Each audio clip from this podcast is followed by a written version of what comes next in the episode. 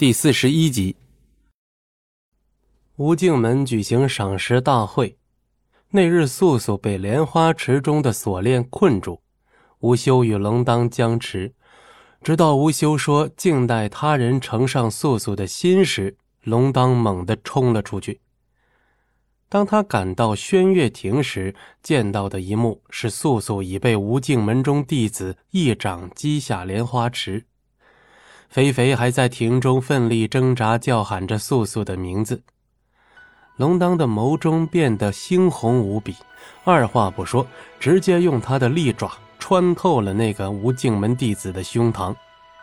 待他再看向池中时，已不见素素的身影。同肥肥一番休息过后，他带着肥肥回了妖族。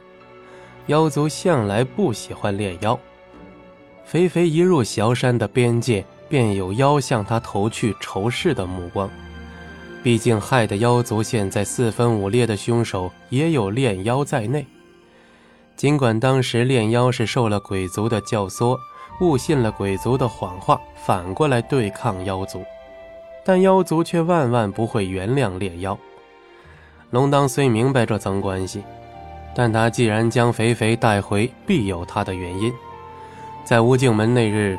龙当偶然见到肥肥变得嗜血后，眼角下方显露出一个淡淡的火焰花印记。当年浩荣也是从嗜血开始，眼角下便生出了这个印记。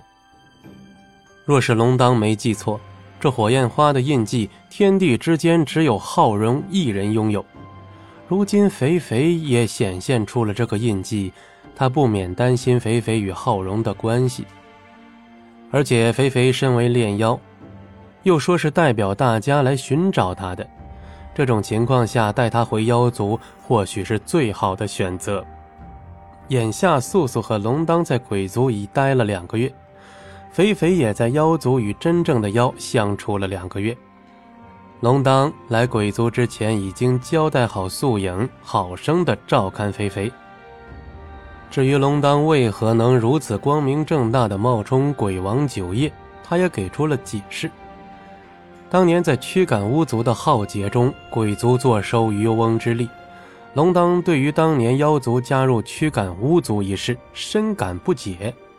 在妖巫两族两败俱伤时，鬼王竟不顾天约律，率领鬼族大肆进攻巫族，只是为了找到巫族的巫女。鬼王就屠杀了近百个村庄。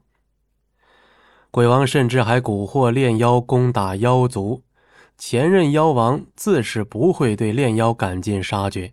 这些虽是炼妖，却也是由妖转化而成。本集播讲完毕，感谢您的收听，我们精彩继续。